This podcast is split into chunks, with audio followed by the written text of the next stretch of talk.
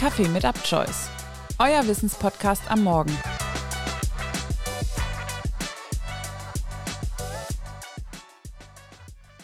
Herzlich willkommen zu einer neuen Folge von Kaffee mit UpChoice.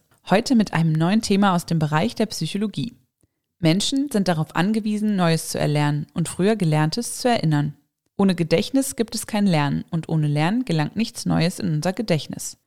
Aber wie funktioniert Lernen eigentlich? Zwei wichtige lernpsychologische Mechanismen sind die klassische Konditionierung, auch bekannt als Signallernen, und die operante Konditionierung, auch bekannt als instrumentelles Lernen. Kommen wir aber erst einmal zur klassischen Konditionierung. Ursprünglich wurde diese von dem russischen Forscher Ivan Pavlov entdeckt, als er die Physiologie der Verdauungstätigkeit beim Hund erforschte. Hier wollte Pavlov eigentlich den Speichelfluss eines Hundes untersuchen, sobald er Futter bekommt. Nach einigen Versuchsdurchläufen bemerkte Pavlov dann allerdings, dass der Hund die Speichelreaktion bereits zeigte, sobald der Versuchsleiter das Labor betrat. Die alleinige Anwesenheit des Versuchsleiters rief nun also schon die Reaktion hervor, die eigentlich beim Füttern des Tieres erfolgte. Diese Reaktion beschrieb Pavlov als konditionierten Reiz, welchen er daraufhin mit einer systematischen Methode untersuchte, die heute als klassische Konditionierung bekannt ist. Also nochmal zusammengefasst. Wir haben einen unkonditionierten Reiz, hier das Futter, und eine unkonditionierte Reaktion, den Speichelfluss, welche mit einem zunächst neutralen Reiz gepaart werden. In weiteren Experimenten nutzte Pavlov einen Glockenton als neutralen Reiz.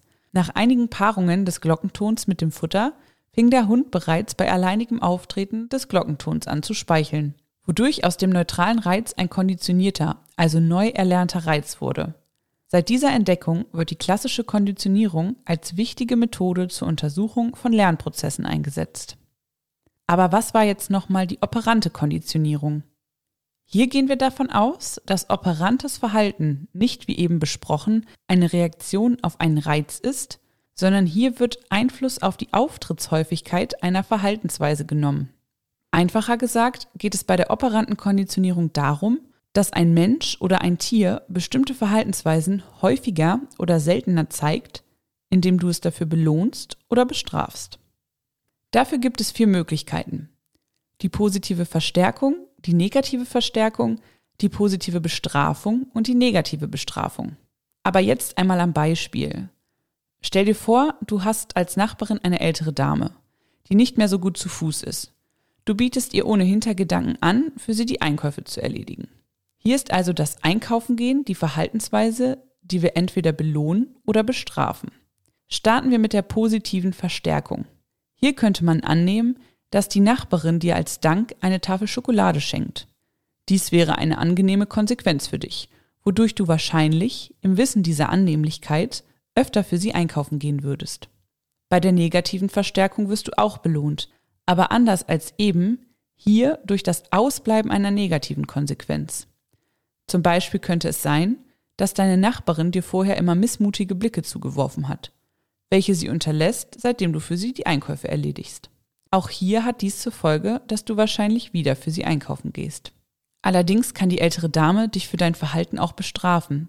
Bei der positiven Bestrafung folgt auf das Einkaufen eine unangenehme Konsequenz.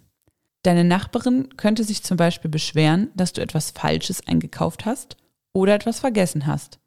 Als Konsequenz gehst du wahrscheinlich nicht mehr für sie einkaufen. Bei der negativen Bestrafung würde eine angenehme Konsequenz direkt ausbleiben. Zum Beispiel könnte deine Nachbarin dich nach dem Einkaufen einfach ignorieren und dir nicht mal danken. Auch hier liegt nahe, dass du dann nicht mehr für sie einkaufen gehst. Wir halten also fest, Lernen erfolgt im Rahmen der Konditionierung entweder klassisch, also indem bereits vorhandenes Verhalten beim Auftreten neuer Reize erlernt wird, oder operant, in dem Reiz-Reaktionsmuster aus ursprünglich spontanem Verhalten durch Belohnung oder Bestrafung erlernt werden. Es gibt neben den Methoden der Konditionierung natürlich noch zahlreiche andere Faktoren, die auf das Lernen Einfluss nehmen oder dieses erklären. Beispielsweise lässt sich Lernen auch im sozialen Kontext durch das sogenannte Beobachtungslernen erklären. Hier gehen wir also davon aus, dass Menschen nicht nur durch ihr eigenes Verhalten und die darauf folgenden Konsequenzen lernen, sondern auch indem beobachtetes Verhalten direkt imitiert wird. Grob gesagt, du nimmst dir vor, Skifahren zu lernen und beobachtest genau, welche Bewegung dein Skilehrer macht. dann lernst du durch das Beobachten und Imitieren zumindest die ersten Schritte des Skifahrens. Neben den verschiedenen Erklärungen für das Lernen gibt es auch verschiedene Lerntypen, die das Lernen an sich beeinflussen.